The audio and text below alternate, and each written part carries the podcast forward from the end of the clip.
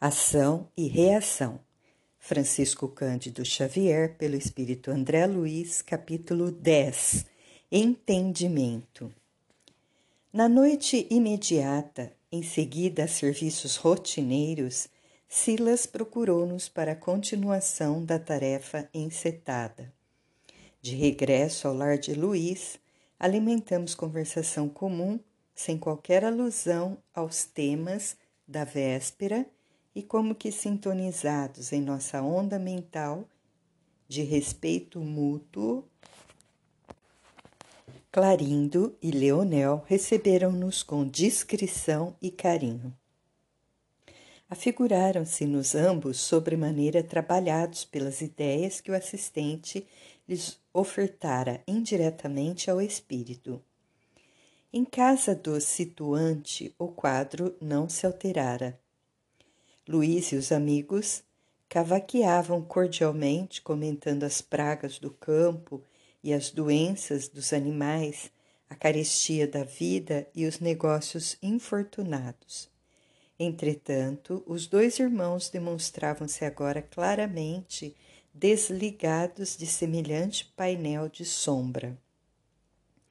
Cumprimentaram-nos com a gentileza irradiante de quem se punha à vontade para acolher-nos e fitaram Silas com desusado interesse. Adivinhava-se que haviam tomado a confissão do assistente para valiosas reflexões. Observando-lhes a metamorfose com inequívocos sinais de contentamento, o chefe de nossa expedição nem de leve se reportou ao problema de Luís e convidou-os com lhanheza de trato a acompanhar-nos. Mostrando a renovação de que se achavam possuídos, incorporaram-se de pronto à nossa pequena caravana e, atendendo à recomendação de Silas, os dois, de mãos entrelaçadas com as nossas, conseguiram volitar com certa facilidade e segurança. Findos alguns minutos, chegamos a vasto hospital de movimentada cidade terrestre. Na portaria, um dos vigilantes espirituais dirigiu-se carinhosamente a Silas, em saudação fraterna, e o nosso dirigente nolo apresentou atencioso. Este é o nosso companheiro Ludovino, que no momento se encontra encarregado da necessária vigilância a benefício de alguns enfermos de cuja reencarnação cuida a nossa casa. Abraçamos-nos todos irmãmente. Logo após, o responsável por nossa equipe de trabalho tomou a palavra, indagando: E a nossa irmã Laudemira?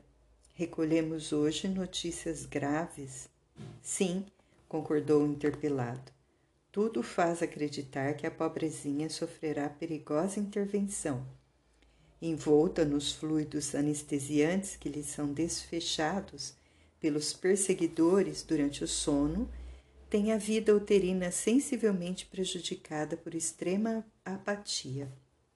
O cirurgião voltará dentro de uma hora e, na hipótese de os recursos aplicados não surtirem efeito, providenciará uma cesariana como remédio aconselhável. Nosso amigo mostrou funda preocupação a fincar-lhe o semblante habitualmente calmo e ajuntou.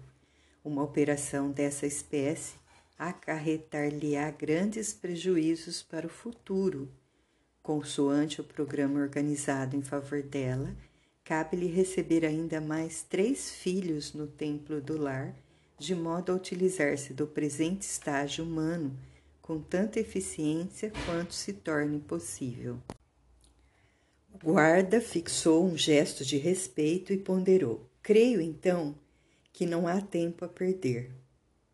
Silas tomou-nos a dianteira e conduziu-nos à pequena enfermaria, onde jovem senhora se lamentava aflita. Simpática matrona de nevados cabelos, em cuja ternura percebíamos a presença materna, velava atenta, acariciando-lhe as mãos inquietas. Notando a expressão de pavor que os olhos da doente exibiam em pranto, procurei a palavra de Silas quanto à causa de tão agoniado padecimento. Nossa irmã, esclareceu prestativo, será novamente mãe em minutos breves. Encontra-se, porém, algemada a provas difíceis. Demorou-se muito tempo em nossa mansão antes de retornar ao corpo denso de carne, sempre vigiada por inimigos que ela mesma criou em outro tempo, quando se valeu da beleza física para acompliciar-se com o crime. Bela mulher atuou em decisões políticas que arruinaram a estrada de muita gente. Padeceu muitos anos nas trevas infernais entre a carne e a sombra, até que mereceu agora a felicidade de renascer com a tarefa de restaurar-se, restaurando alguns dos companheiros de crueldade que, na feição de filhos, com ela se levantarão para mais amplos serviços regeneradores.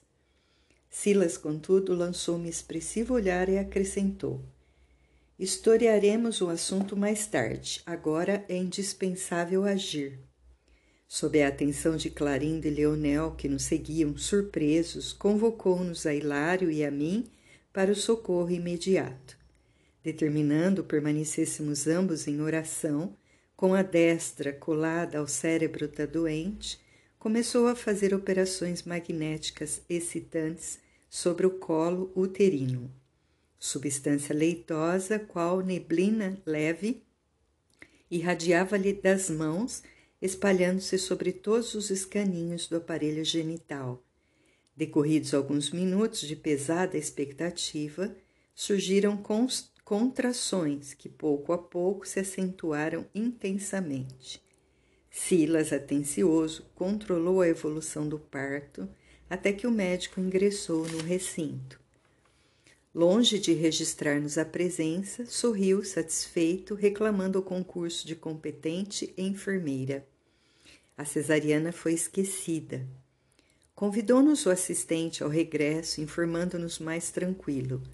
O organismo de Laudemira reagiu brilhantemente. Esperamos possa continuar na obra que lhe compete com o êxito necessário. Puséramos-nos de novo a caminho.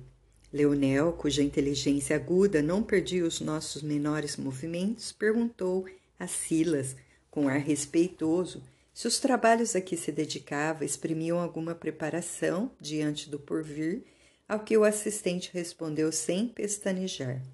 Sem dúvida, Ainda ontem lhes falei dos meus erros de médico, que praticamente jamais, jamais o fui, e comentei o plano de abraçar a medicina no futuro, entre os encarnados nossos irmãos. Todavia, para que eu mereça a aventura de tal reconquista, consagro-me nas regiões inferiores que me servem de domicílio ao Ministério do Alívio, criando causas benéficas para os serviços que virão. Causas? Causas? murmurou Clarindo, algo espantado. Sim, procurando ajudar espontaneamente, além dos deveres que me são impostos, na luta pela recuperação moral de mim mesmo, com a bênção divina, alongarei a sementeira de simpatia em meu favor. E relanceando significativamente o olhar sobre nós, acentuou em seguida a breve minuto de reflexão. Um dia, consoante as dívidas que me pedem resgate, estarei novamente entre as criaturas encarnadas e para solver minhas culpas também sofrerei obstáculo e dúvida, enfermidade e aflição. Que mãos caridosas e amigas me amparem daqui em nome de Deus, porque isoladamente ninguém consegue vencer e para que os braços amorosos se me estendam mais tarde, é imperioso movimente agora os meus no voluntário exercício da solidariedade. O ensinamento era precioso, não apenas para os dois perseguidores que o registravam perplexos, mas também para nós que reconhecíamos mais uma vez a infinita bondade do Supremo Senhor, que ainda mesmo no mais, nos mais tenebrosos ângulos da sombra nos permite trabalhar pelo incessante engrandecimento do bem como abençoado preço de nossa felicidade. Enquanto volitávamos de retorno, Hilário, antecipando-me na curiosidade, inclinou a conversação para o caso de Laudemira. Era conhecida de Silas desde muito tempo? Assumir assim compromissos tão graves para com a maternidade? Que papel representavam os filhos junto dela, credores ou devedores? Silas sorriu complacente para a arguição cerrada e explicou. Inegavelmente, creio que o processo redentor de nossa amiga serve por tema palpitante nos estudos de causa e efeito que vocês vão acumulando. Entregou-se a longa pausa de consulta à memória e prosseguiu. Não podemos, assim de relance, mergulhar pormenorizadamente no pretérito que lhe diz respeito. Nem posso de mim mesmo cometer qualquer indiscrição abusando da confiança que a mansão me outorga no exercício de meus encargos. Entretanto, a título de nossa edificação espiritual, posso adiantar-lhes que as penas de Laudemira na atualidade resultam de pesados débitos por ela contraídos há pouco mais de cinco séculos. Dama de elevada situação hierárquica na corte de Joana II, rainha de Nápoles, de 1414 a 1435, possuía dois irmãos consanguíneos que lhe apoiavam todos os planos loucos de vaidade e domínio.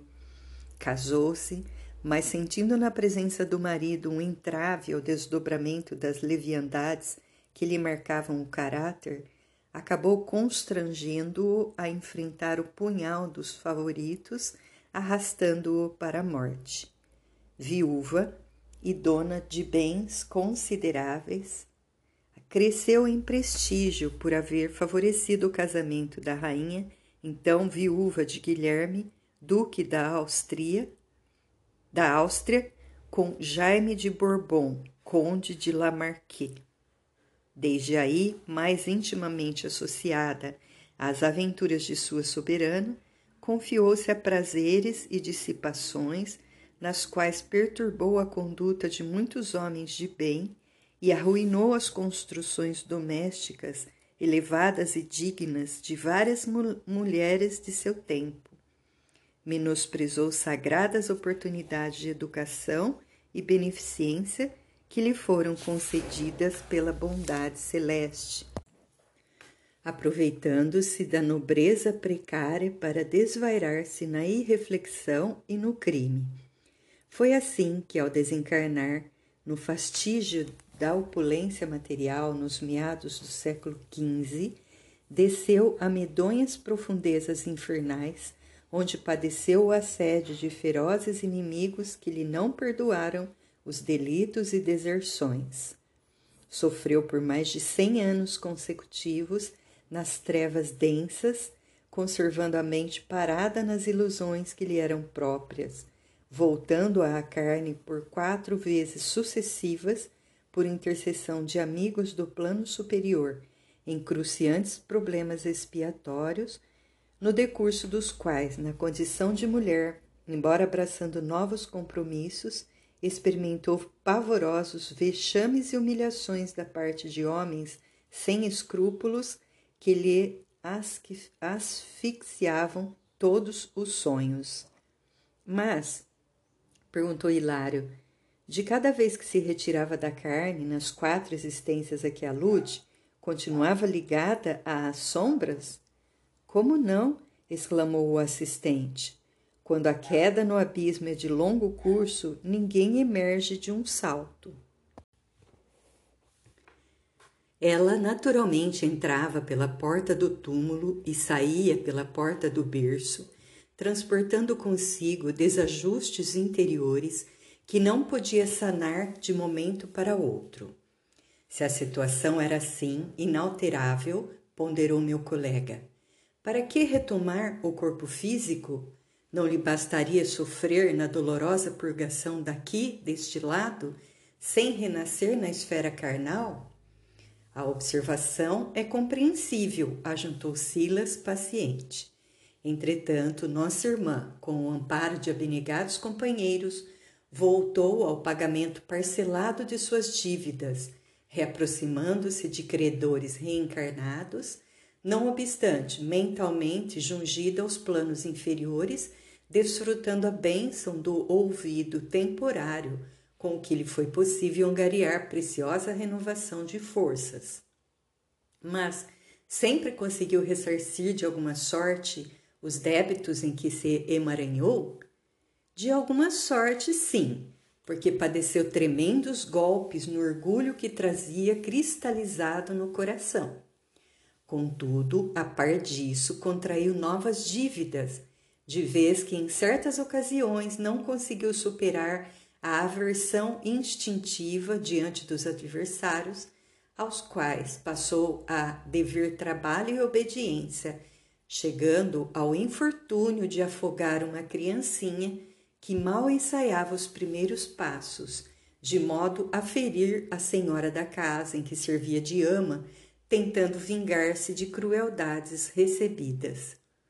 Depois de cada desencarnação, regressava habitualmente às zonas purgatoriais de que procedia com alguma vantagem no acerto das suas contas, mas não com valores acumulados, imprescindíveis à, à definitiva libertação das sombras, porque todos somos tardios na decisão de pagar nossos débitos até o integral sacrifício. Contudo, tornou Hilário, sempre que regressava à esfera espiritual, de certo contava com o auxílio de benfeitores que procuram refriar-lhe os desatinhos. Exatamente, confirmou Silas. Ninguém está condenado ao abandono.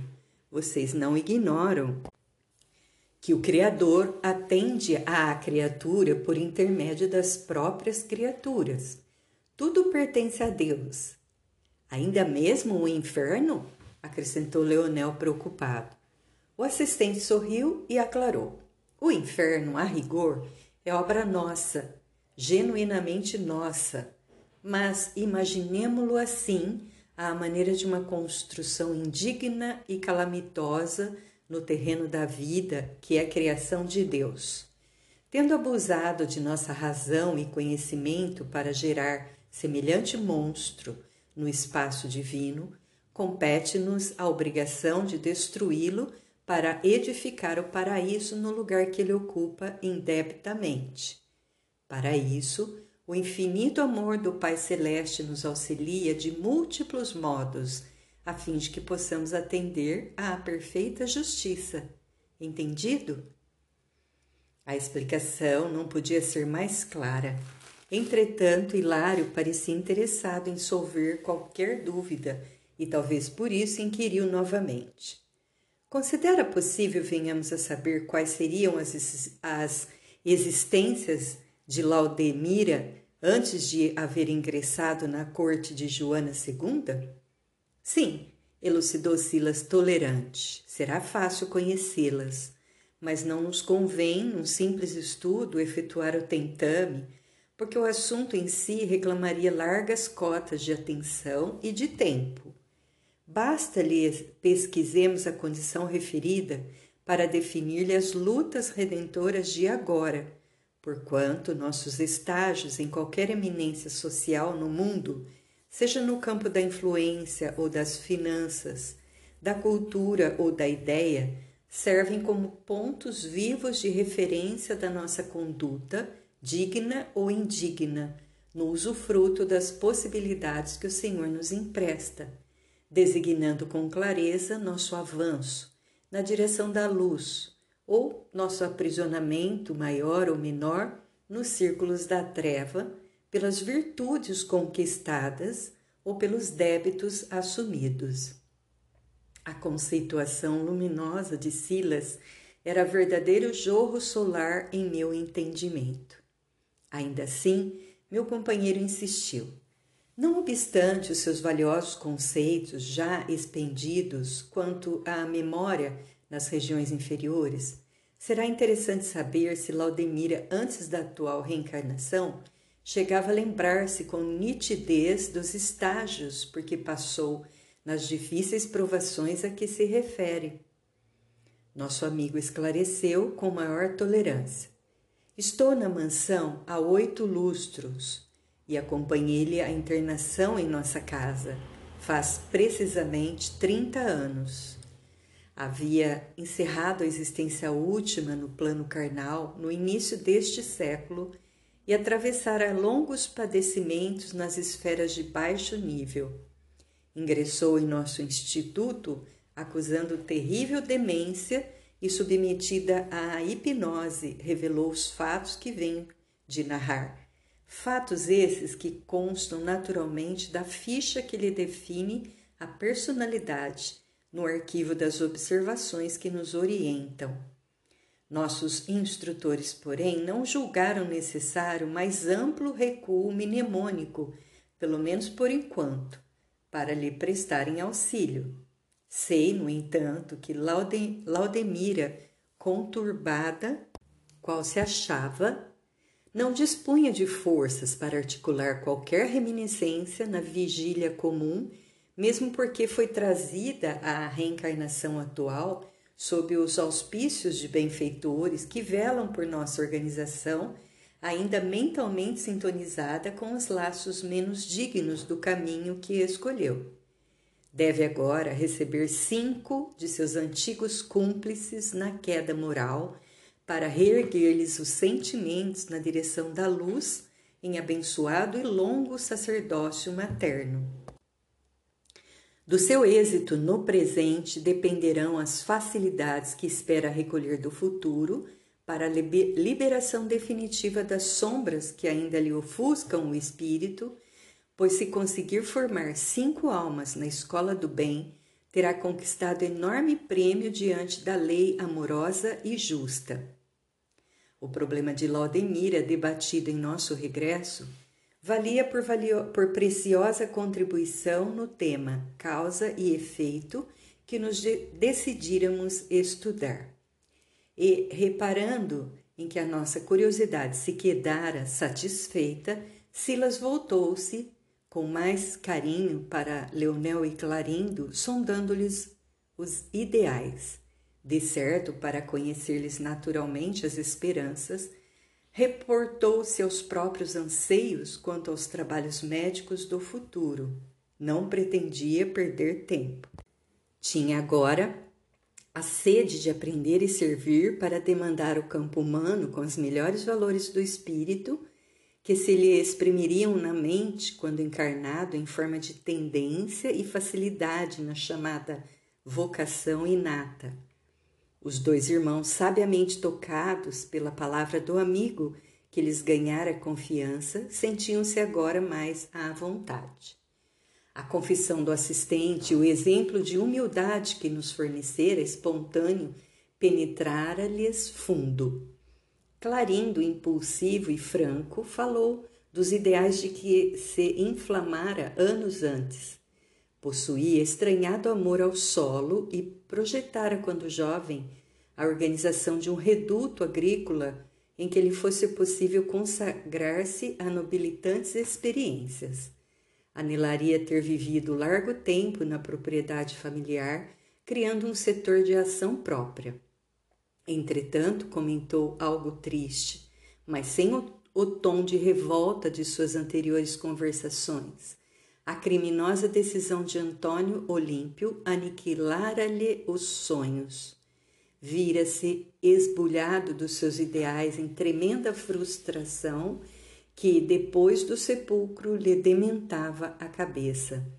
Não conseguia disposições mentais para refazer a esperança Sentia-se como o desespero em pessoa, como alguém que se identificasse irremediavelmente agrilhoado a pelourinho degradante. E Clarindo mostrava agora inflexão de pranto na voz, revelando-se imensamente transformado. Leonel, cuja inteligência refinada nos infundia cauteloso respeito, estimulado por Silas, começou a dizer de sua inclinação para a música. Quando menino entre os homens, acreditava-se talhado para a arte sublime. Jovem, apaixonara-se pela obra de Beethoven, cuja biografia guardava de cor. Em razão disso, não buscava tão somente o título de bacharel para o qual se preparava, mas também os louros de pianista, com o que se sentiria sumamente feliz. No entanto, e exprimia-se carregando a voz de insofreável amargura, o homicídio de que fora vítima turvara-lhe a visão.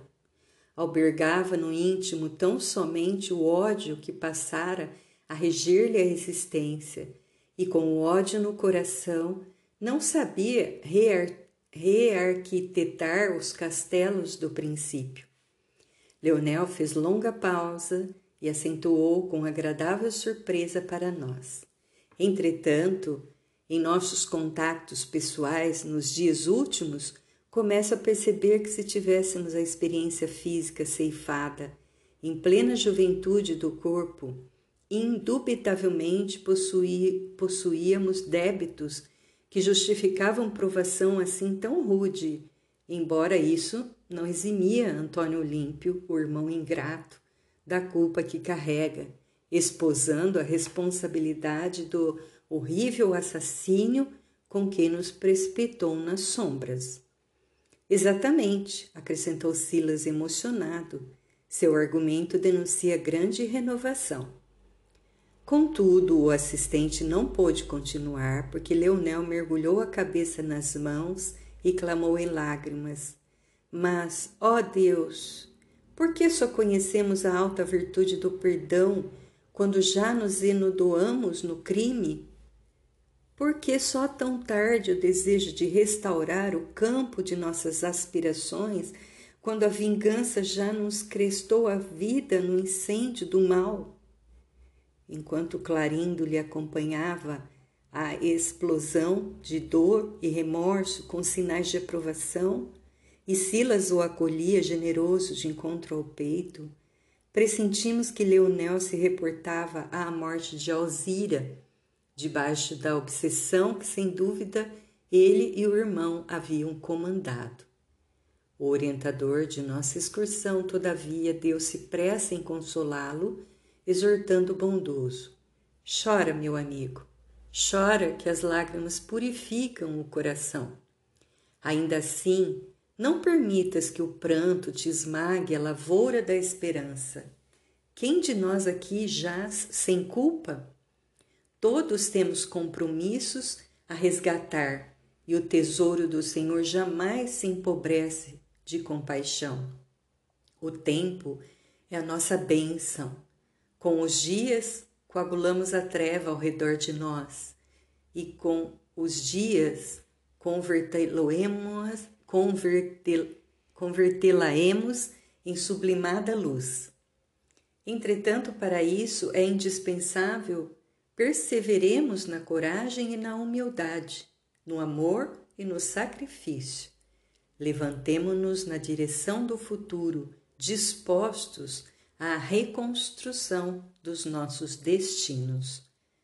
Notamos que Leonel, naquela hora, propunha-se vazar o coração em nossos ouvidos, queria desabafar, confessar-se. Silas, no entanto, restituindo-o à meditação, convidou-nos ao regresso, prometendo voltar na noite seguinte. Os dois companheiros, completamente modificados, reinstalaram-se no lar de Luiz e prosseguimos de retorno. Cami a caminho, o assistente rejubilava-se. O processo Antônio Olímpio, a nós confiado, atingia bom termo. A renovação dos obsessores coroara-se de êxito. E o chefe da nossa expedição dizia aguardar para a noite imediata o entendimento entre Alzira e aqueles que lhe seriam filhos no porvir depois do qual seriam ambos internados na mansão com o pleno assentimento deles mesmos, tendo em vista a preparação do futuro. Na casa dirigida por Druso, trabalhariam e reeducar-se-iam, encontrando novos interesses mentais e novos estímulos para a necessária recuperação. Assim que o nosso amigo entrou em silêncio, Hilário indagou preocupado. Quanto tempo gastarão Clarinda e Leonel aplainando os caminhos para a volta ao corpo físico? Provavelmente um quarto de século. Por que tanto? Precisarão reconstituir as ideias no campo do bem, plasmando-as de modo indelével na mente, a fim de que se consagrem à efetivação dos novos planos refugiar-se-ão no serviço ativo, ajudando aos outros e criando assim preciosas sementeiras de simpatia que lhes facilitarão as lutas na terra amanhã.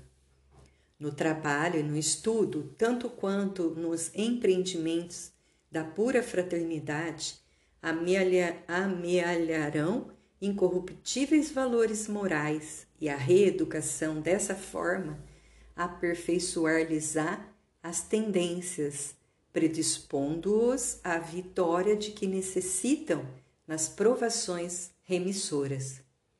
E Antônio Olímpio, insistiu Hilário, pelo que deduzo, permanecerá muito menos tempo na mansão.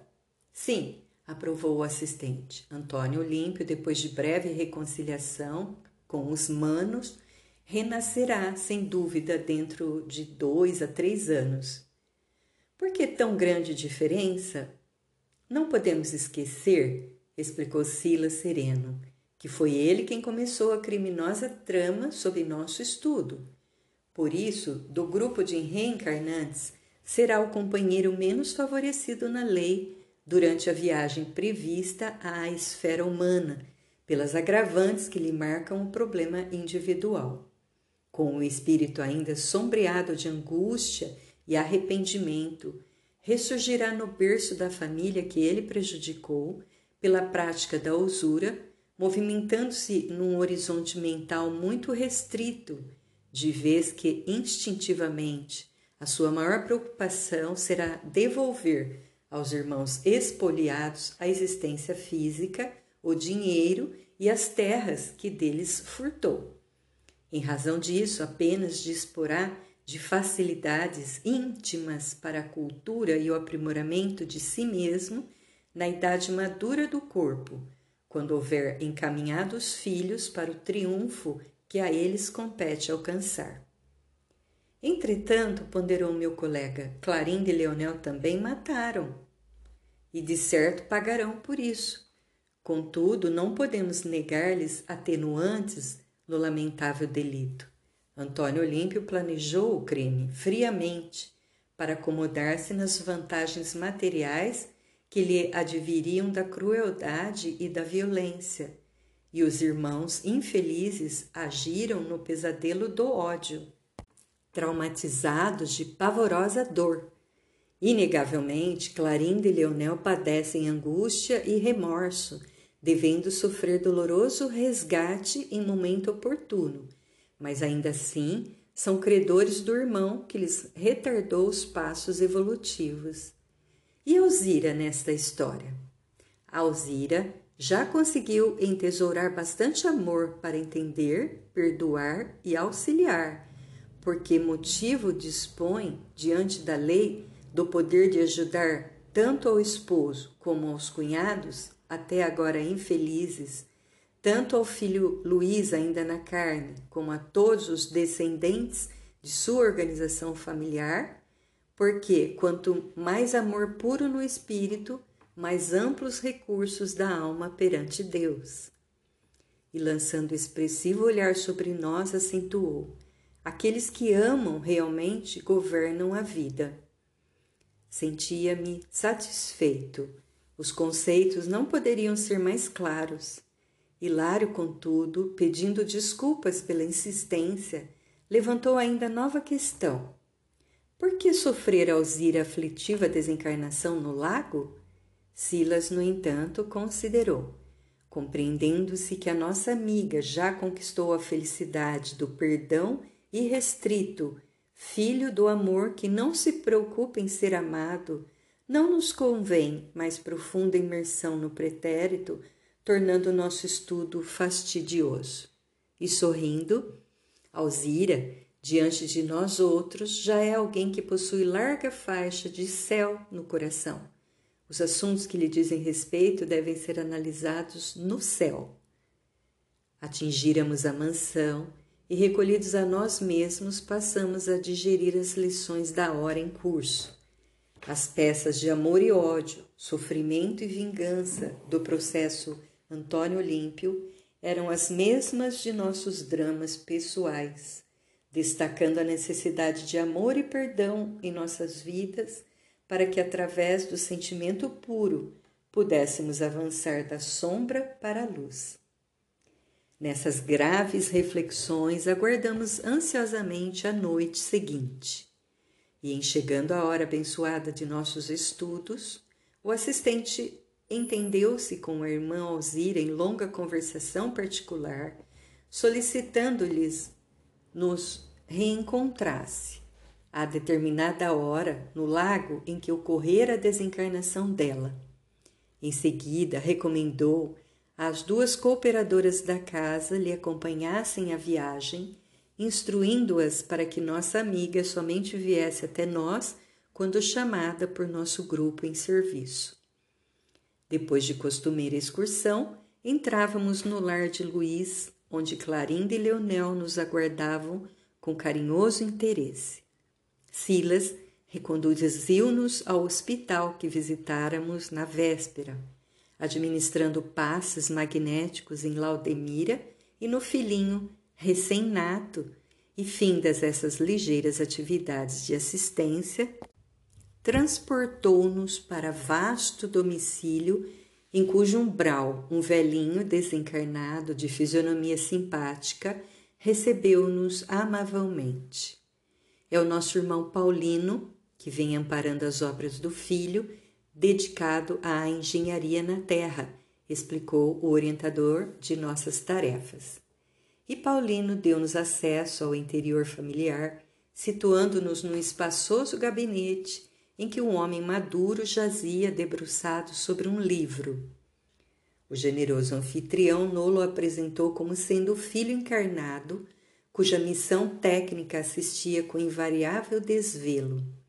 E, por que indagasse ao diretor de nossa excursão em que poderia servir-nos, Silas rogou-lhe os bons ofícios junto ao filho para que nos fosse propiciado ali o prazer de alguns momentos de música solicitando-lhe, se possível, alguma página especial de Beethoven. Com surpresa, vimos nosso amigo abeirar-se do engenheiro, segredando-lhe algo aos ouvidos. E longe de assinalar-nos a presença, qual se estivesse constrangido por si mesmo a ouvir música, o cavalheiro interrompeu a leitura, dirigiu-se à eletrola e consultou pequena discoteca de que retirou a pastoral do grande compositor a quem nos referimos. Em breves momentos, o recinto povoava-se para nós de encantamento e alegria, sonoridade e beleza. Silas, com alma e coração, ouvia conosco a sinfonia admirável, toda ela estruturada em bênçãos da natureza sublimada.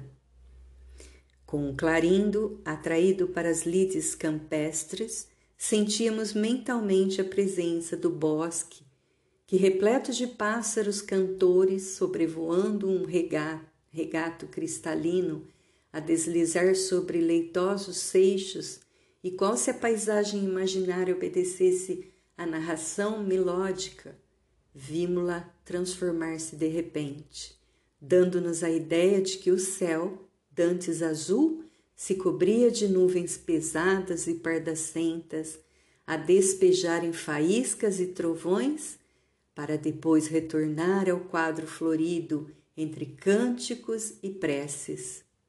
E com Leonel, apaixonado pela obra, pela arte divina, registrávamos o império da música em sua majestade soberana, arrebatando-nos as mais sublimes emoções. Aqueles minutos valiam para nós como abençoada oração. Os lances da magnífica sinfonia como que nos elevavam a círculos harmoniosos de ignota beleza, e todos trazíamos lágrimas abundantes, de vez que os encantadores acordes em movimento possuíam a faculdade de lavar-nos miraculosamente os refolhos do ser. Findas as notas derradeiras, despedimos-nos maravilhados. Nossos pensamentos vibravam em sintonia mais pura e os nossos corações pareciam mais fraternos. Por solicitação de Leonel, que parecia atender instintivamente à sugestão de Silas, demandamos o lago na velha propriedade dos Olímpios. O plenilúnio coroava o campo de prateadas fulgurações. A noite ia alta. Tomando a iniciativa, o irmão de Clarindo passou então a relatar-nos quanto já sabíamos, detendo-se em copioso pranto ao referir-se à morte da cunhada sobre quem atirara as farpas da sua ira. Extremamente surpreendidos, Hilário e eu anotávamos a paciente atenção de Silas em lhe ouvindo a confissão, qual se o assunto lhe for absoluta novidade. Depois de mais de uma hora em que o nosso companheiro sofredor se mantivera com a palavra, o assistente em particular chamou-nos a mais nobre compreensão declarando a Hilário e a mim que o nosso amigo tinha necessidade de expungir do coração ferido as suas dores, e que de nossa parte, embora lhe conhecêssemos o drama íntimo, não nos cabia cercear-lhe a confissão, e sim recolhê-la fraternalmente, partilhando-lhe a carga de aflição para que se lhe aliviassem as chagas do pensamento. Logo após, Silas envolveu a ambos os irmãos numa interessante palestra, propondo-lhes o reajustamento por meio de luta reparadora. Não desejariam retomar porventura o caminho terrestre? Por que não abraçarem trabalho novo buscando o renascimento na mesma família de que provinham? Não seria mais agradável e mais fácil conquistar a reconciliação e com isso reentrar na posse das antigas aspirações, marchando com elas no plano físico, ao encontro de preciosos degraus para a vida superior?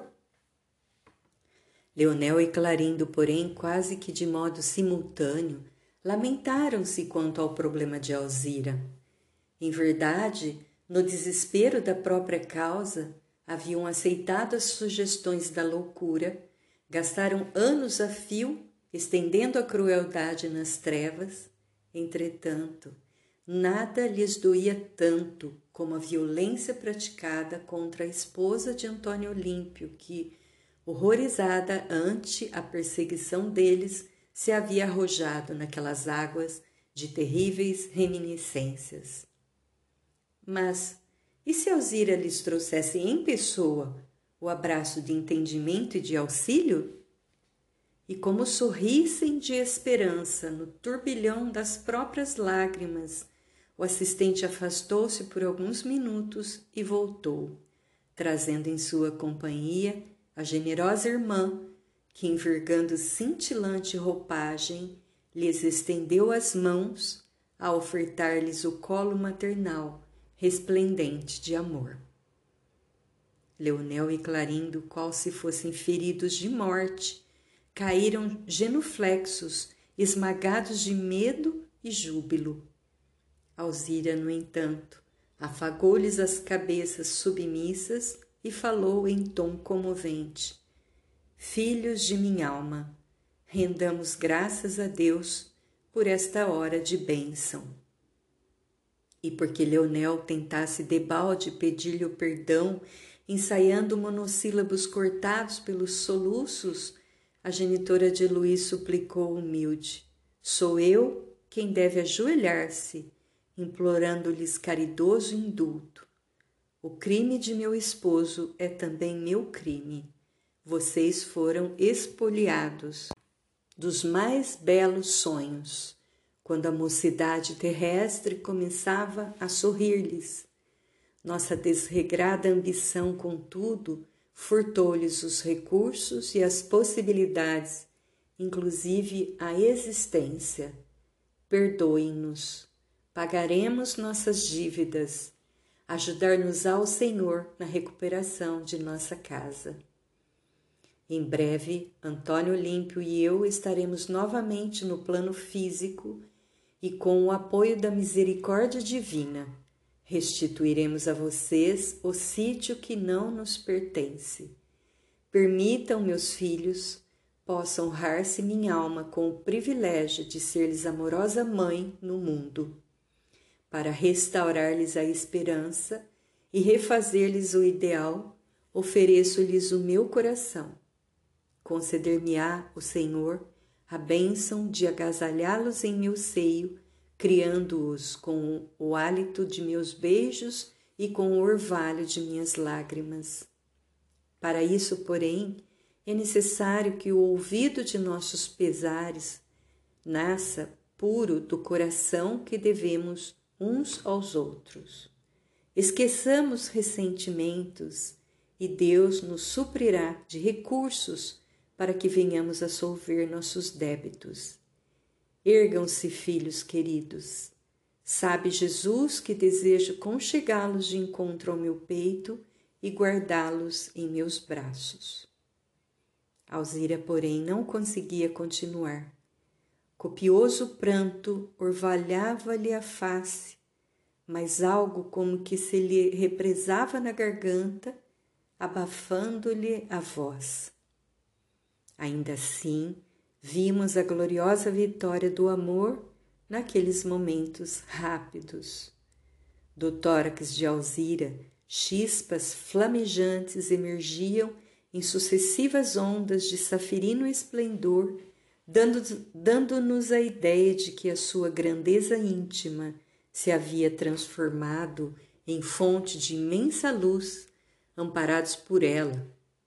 Clarindo e Leonel levantaram-se à maneira de duas crianças atraídas pela ternura materna e enlaçaram-na em comovedores soluços. Nossa companheira, acariciando-os, reconhecida, acolheu-os no regaço como se passasse a reter consigo dois tesouros do coração. Atendendo a mudo sinal do orientador de nossa excursão, auxiliamo-la como se fazia preciso e depois de algum tempo, transportando conosco os dois novos amigos, dávamos entrada no grande instituto. Após interná-los em departamento adequado, falou Silas contente. Graças a Deus, nossa tarefa está cumprida. Agora, esperemos se habilitem todos ante a nova batalha que ferirão na terra para o serviço salvador, em que se misturam afeto e aversão, alegria e dor, luta e dificuldade em busca da redenção. Em meu entendimento, perguntas diversas nasciam imperiosas, mas compreendi que a lei de causa e efeito agiria infatigável para as personagens de nossa história e meditei nas minhas próprias dívidas. Foi então que, ao invés de indagar, beijei respeitoso as mãos do assistente na condição do aprendiz reconhecido ao instrutor generoso e recolhi-me à prece em silêncio, agradecendo a Jesus a valiosa lição.